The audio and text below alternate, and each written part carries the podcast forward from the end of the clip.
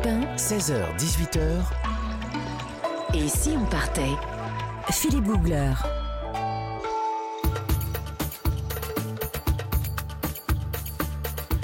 Tous les après-midi sur Europe 1, un grand voyage. Nous sommes aujourd'hui au Maroc jusqu'à 18h et en ligne. Anan Arat, journaliste franco-marocaine installée à Rabat, donc elle est en ligne depuis Rabat. Bonjour. Bonjour. Qu'est-ce que, quel temps fait-il au Maroc? On a très chaud, nous, ici, en France. Euh, je, je pense qu'il fait chaud à Rabat, mais je pense, d'après ce que les infos que je vois à Paris, il fait quand même un peu moins chaud que chez vous. Une fois n'est pas coutume. Ah bon, donc vous êtes au frais là-bas? Oui, Rabat a cette chance d'être toujours au frais. On est euh, même en plein été, on est très épargné par les grosses chaleurs parce qu'on est au bord de l'Atlantique. Ça reste une ville très humide, donc c'est plutôt agréable. D'accord, mais au frais, dites-moi, c'est combien? Aujourd'hui, on doit être à 29-30, Ah oui, c'est un frais. euh, mais c'est supportable C'est un quand frais on est en bord de mer. Voilà, mais dirais plus une chaleur supportable qu'un frais modéré. Euh, Est-ce que. euh, alors, moi, j'a- j'aime beaucoup le Maroc parce que c'est un pays vraiment assez incroyable en termes de variété. Là, on était dans le désert avec le train, mais on peut très vite, en, en quelques euh, dizaines de kilomètres, se retrouver à la montagne, dans l'Atlas, avec de la neige, et puis à le bord de la mer. C'est extrêmement riche. Absolument. S'il y a un mot pour qualifier euh, les paysages et les atmosphères au Maroc, c'est bien celui-là, celui de diversité ou de pluralité. On a quand même 1900 kilomètres en tout de littoral Mhm. entre la côte nord qui est méditerranéenne et la façade atlantique. Euh, c'est plus de 3000 quand on inclut euh, le, le- le Sahara, la, la côte atlantique qui Mhm. inclut le, le Sahara. Donc c'est euh, vraiment euh, euh, des paysages extrêmement variés. Par exemple, en étant à Rabat, en deux heures, euh, je peux me retrouver en pleine montagne, dans le Moyen Atlas, dans les environs d'Ifrane, euh, aller sur les pistes de ski, euh, etc. Euh, comme je peux en quatre heures me retrouver à Marrakech, euh, en six heures à Ouarzazate, où on est déjà à moitié dans des espaces très rocailleux. Euh, donc c'est vraiment effectivement une diversité incroyable, des paysages différents, des langues différentes, parce, oui, parce que selon les qu'il y a régions, souvent des atmosphères des- différentes. C'est-à-dire que on, on peut passer de, de zones très très modernes à des endroits où on a l'impression que rien n'a changé depuis, depuis 50 ans. Donc non seulement c'est les paysages qui changent, mais c'est aussi les ambiances. Tout à fait, tout à fait. C'est exactement ça. Euh, si et parfois il n'y a pas besoin de faire beaucoup de kilomètres. Vous pouvez être dans une euh, mégalopole euh, aujourd'hui comme comme Kazan, euh, faire 30 kilomètres, vous retrouver dans l'arrière-pays, dans des petits villages euh, où effectivement on a l'impression que la modernité euh, n'est pas encore arrivée, avec des ambiances très différentes. Au niveau linguistique aussi, on est à Rabat, une ville vraiment multiculturelle parce que toutes les représentations diplomatiques ici. On a beaucoup de, de centres culturels euh, où on brasse toutes les langues, où il y a des représentations de théâtre, etc. dans toutes les langues. Et en trois heures, on se retrouve dans les montagnes de l'Atlas avec déjà le dialecte berbère propre à cette région, avec des sonorités musicales différentes, même des costumes différents. Les vêtements changent. Euh, donc euh, on peut vraiment être transporté d'un univers à l'autre en, en- en très peu de temps. C'est Mm. assez magique. Et alors, ce qui, ce qui est bien aussi très agréable au Maroc quand on, quand on s'y euh, promène, c'est c'est le, le- le sens du, du, du- du moment présent. Du, C'est-à-dire qu'on a l'impression que quand on fait quelque chose, c'est important et on prend le temps de le faire. Je, je pense par exemple au repas ou aux choses comme ça. Oui, c'est un euphémisme que de dire qu'on prend le temps. Ouais. Euh, je, je- je le dis souvent, effectivement, moi au Maroc, ce qui m'a frappé quand j'y suis revenue, c'est vraiment cette attention portée euh, à, à- à chaque euh, moment agréable que l'on passe.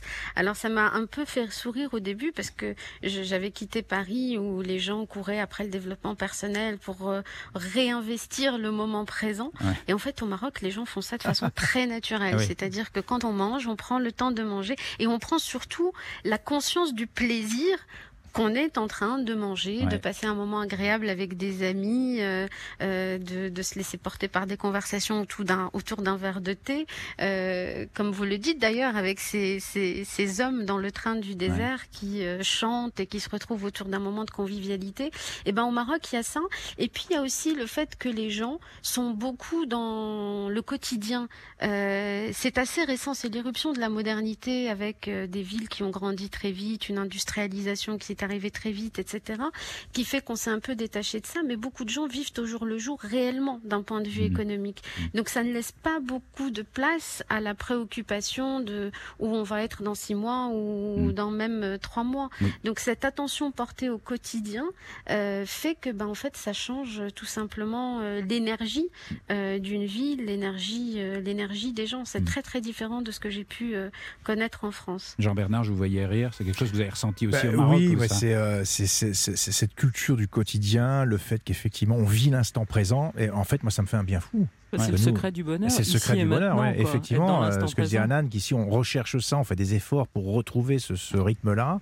Là-bas, c'est naturel et c'est vrai que ça, Ouais. me- c'est presque, c'est, euh, en fait, c'est presque une thérapie de voyager au Maroc. ouais. Ouais. Et c'est vrai, que, par- on parlait des repas, et c'est vrai que, je- j'ai- enfin, vous, vous me direz si j'ai raison ou pas, même j'avais l'impression que à partir du moment où les gens se rendent compte qu'ils passent un bon moment avec vous, mais il n'y a plus que ça qui compte, et Ouais. du coup, même si hein, ils ont un rendez-vous après, ils l'oublient. C'est- Ouais. Alors, bon, après, évidemment, c'est pas cool pour ceux qui attendent de l'autre côté, mais mais il y, a- il y a comme ça une espèce de dilatation du temps autour du plaisir.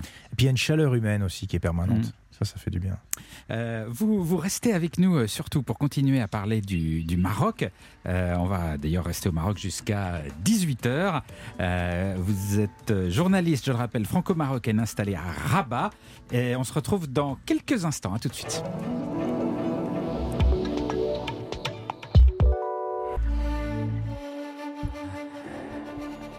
Nous sommes au Maroc jusqu'à 18h sur Europe 1 et je vous cache pas que, dans ce pays, moi j'ai une grosse tendresse pour euh, le désert et j'ai fait là-bas une, rencontre dans un désert un peu mi-sable, mi-rocaille, avec toujours ces petits tourbillons de vent qui passent dans le lointain, là, les montagnes ocre sur l'horizon.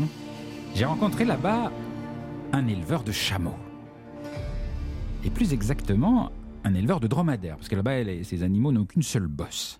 Il avait une, une soixantaine de dromadaires autour de lui, euh, des bêtes paisibles en train de, de paître quelques touffes d'herbe de ci, de là. Alors, hein, oui, oui, je les reconnais, c'est eux. C'est bien eux. Ils vous ont reconnu aussi. Alors, un- il faut savoir qu'un troupeau de dromadaires, pour un éleveur, c'est une, une richesse, c'est un patrimoine, c'est comme un, un placement familial qu'on se transmet soigneusement de père en fils. Et l'éleveur, il voulait absolument qu'on aille voir un de ces animaux. Il voulait m'expliquer son amour pour ses bêtes. Donc, euh, on essaie de s'approcher des, des dromadaires, qui donc doucement s'éloignent. Donc, on s'approche doucement encore plus. Et donc, ils s'éloignent encore plus.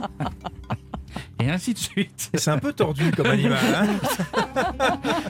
Alors, je vais vous donner la, la technique pour approcher vraiment un dromadaire. Je vous la donne parce que ça peut vous servir, on ne sait jamais. On sait jamais.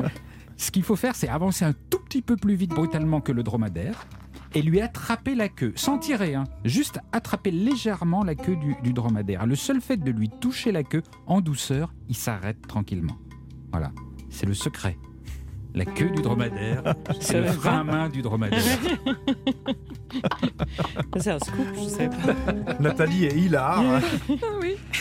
Et une fois tout près, c'est assez sympa comme animal parce que c'est tout doux et ces, ces dromadaires-là étaient vraiment adorables et ils aimaient bien se faire papouiller derrière les oreilles. Et l'éleveur que j'ai rencontré avait vraiment une, une relation très très forte avec euh, ces- ces animaux. Son truc à lui, c'était la douceur. Il était convaincu que le dromadaire était un animal très doux, très sensible et qu'il ressent les émotions de l'être humain. Et que donc pour avoir de bonnes relations avec les dromadaires, il faut être doux, décontracté et leur faire des bisous. Ah. Ouais. Ah oui. Oui, il leur faisait, mais je vous assure, tout est vrai. Il leur faisait des bisous dans Et- le cou et sur les Oh, lèvres. Dieu. Donc il m'a montré comment on faisait. Et j'ai même testé. Et euh, Ça fait embrasser un dromadaire sur la bouche. ouais. j'ai testé le bisou au dromadaire. Je vous, je vous cache pas, j'ai fait juste les lèvres. hein. Je sais pas. La bouche la plus sexy du désert. Mais les lèvres du dromadaire restent fermées, je vous rassure. Donc ça reste calme, c'est pas vraiment langoureux. Et, et le, le plus surprenant, c'est que quand le dromadaire. Mais tout ce que je vous dis est vrai, tout le monde rigole. Tout, tout est vrai. Et, le plus surprenant, c'est que quand le dromadaire se met à faire pipi, ce- qui arrive quand un, un Au animal. moment où on l'embrasse. quand un animal se Là, l'illustration sonore est très réaliste. Le- le- L'animal se sent détendu près de vous, ça peut arriver. Et donc, l'éleveur, dans ce cas-là, se dépêche, il va derrière l'animal et il se lave les mains dans l'urine chaude qui sort du dromadaire. Il s'est dépêché comme si c'était un, un moment à ne pas rater. Alors, ça m'a quand même étonné, un peu comme vous. Et euh, ça aurait pas été mon premier réflexe d'aller faire ça. Et il me dit, mais dépêche-toi, dépêche-toi, viens faire pareil. Et donc, euh, donc, j'y vais, un peu, un peu dégoûté. Un reculon À reculons. Donc je fais un creux dans mes deux mains, ça, ça se remplit. Et euh, bon, la sensation est pas désagréable, c'est chaud, c'est un peu huileux. Je, je, Oh frotte, oui, le... je frotte mes mains. Et, euh, et l'éleveur me dit, mais dans la région, c'est connu, c'est un excellent désinfectant naturel, ça nettoie les petites blessures sur les mains, ça fait cicatriser et surtout, c'est très bon pour la peau, regarde, ça fait la peau douce. Et, et c'est vrai que ça fait la peau douce, je, je vous confirme. Et il m'explique qu'il ne rate pas une occasion de se faire un soin des mains comme ça dans le désert.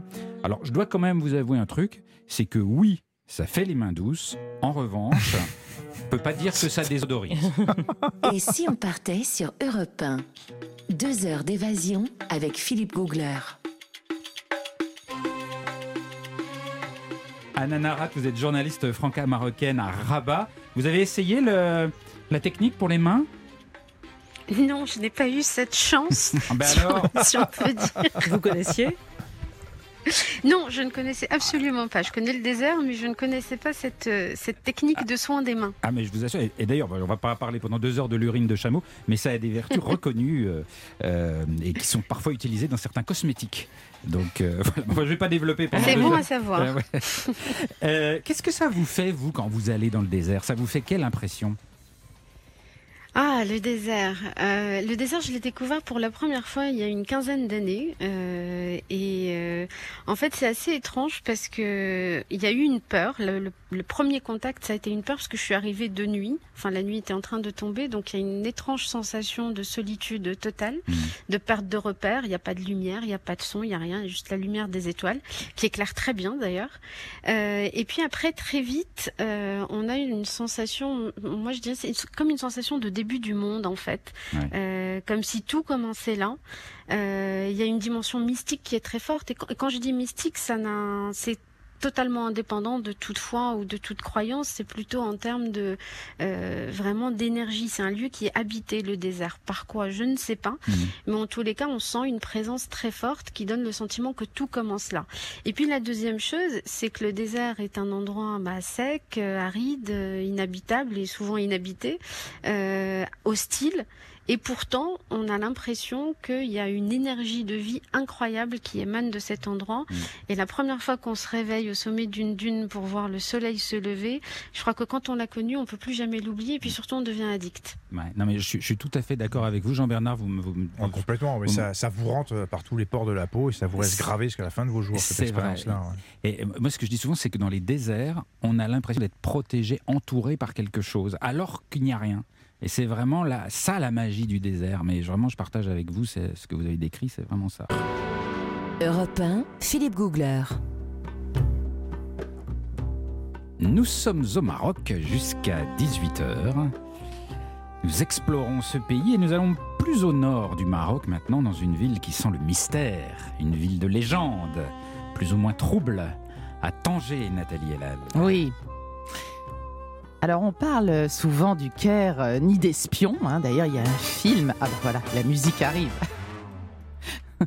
Le film The OSS 117, le Caire ni d'espion avec Jean Dujardin, signé Michel Azanavicius. Mais en fait, sachez que Tanger n'a absolument rien à envier à la capitale égyptienne.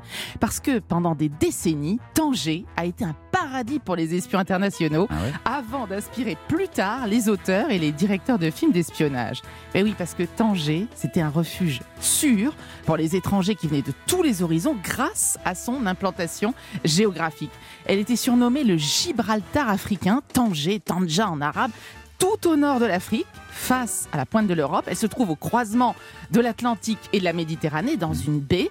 Et donc, c'est cette position exceptionnelle et stratégique qui a fait pendant longtemps de cette ville un vrai lieu de convoitise internationale. Pourquoi de convoitise? On comprend sa position stratégique, mais, mais pourquoi Ben justement, parce qu'elle est à 14 km des côtes espagnoles Ouais. et parce que c'est la porte d'entrée de l'Afrique. Donc c'est la ville charnière entre deux mondes, entre deux mers, autant dire une place euh, commerçante, commerciale importante. Ouais. Et déjà au XVIIe siècle, la ville est sous contrôle à l'époque de l'Angleterre et les Espagnols vont tout faire pour la reprendre parce que c'est une ville qui sert leurs intérêts commerciaux. Donc il y a les premières opérations d'espionnage qui sont signalées à l'époque. Mhm. Les Espagnols répandent des rumeurs.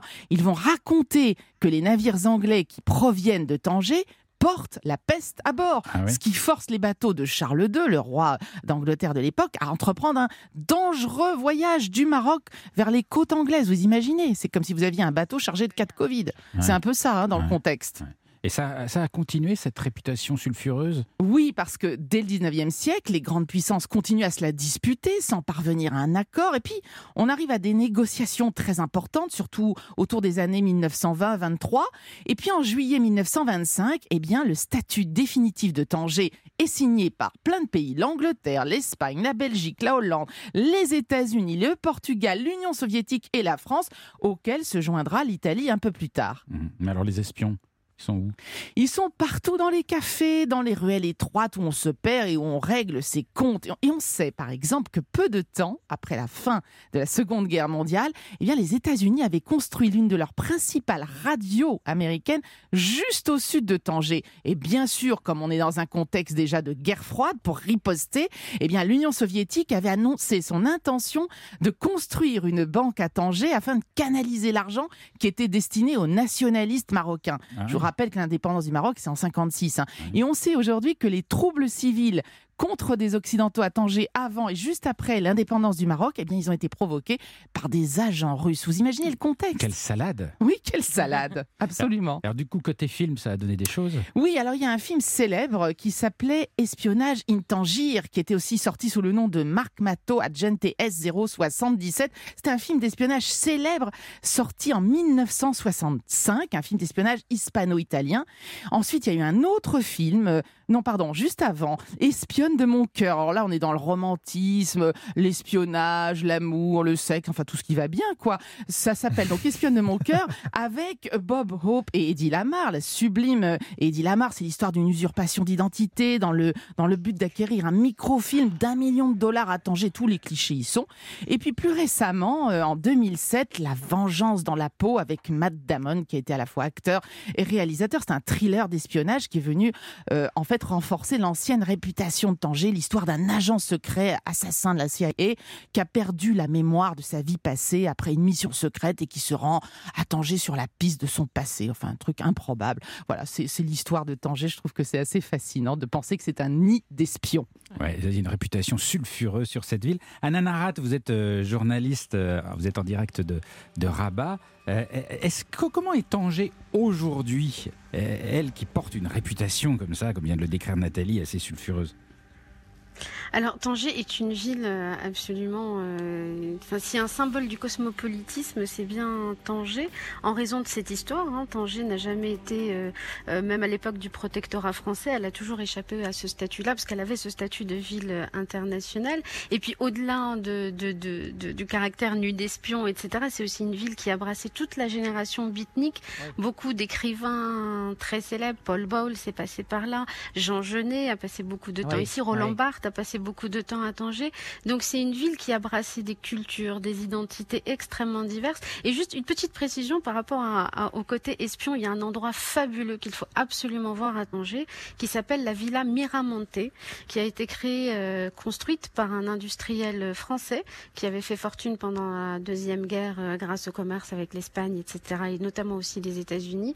Et quand on rentre, on a vraiment l'impression, en un instant, en un clin d'œil, d'être projeté dans un film des années 40, des années 50. Tout est gardé euh, exactement pareil. Les meubles, les objets. Il y a des, euh, il y a des, des, des, des livres qui datent euh, de l'époque euh, avec le Portugal, etc. Enfin, Et- et c'est un endroit absolument magnifique. Dans la ville, com- comment est-ce que c'est? Est-ce que c'est une ville agréable pour se promener? À quoi ça ressemble? On a du mal à imaginer Tanger.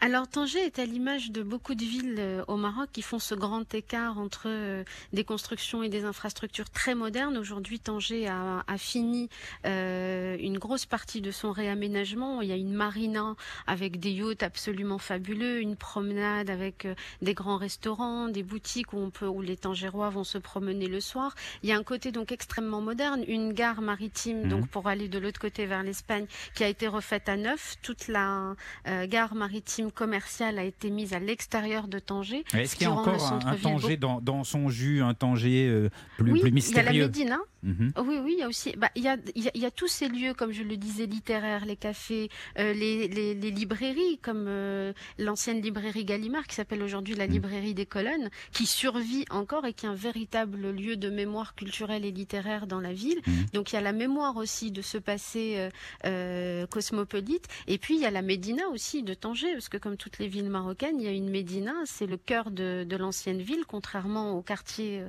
européens plus modernes. Et la Médina de Tanger, comme sept autres Médinas du Maroc, est aussi classée au patrimoine mondial de, de l'UNESCO.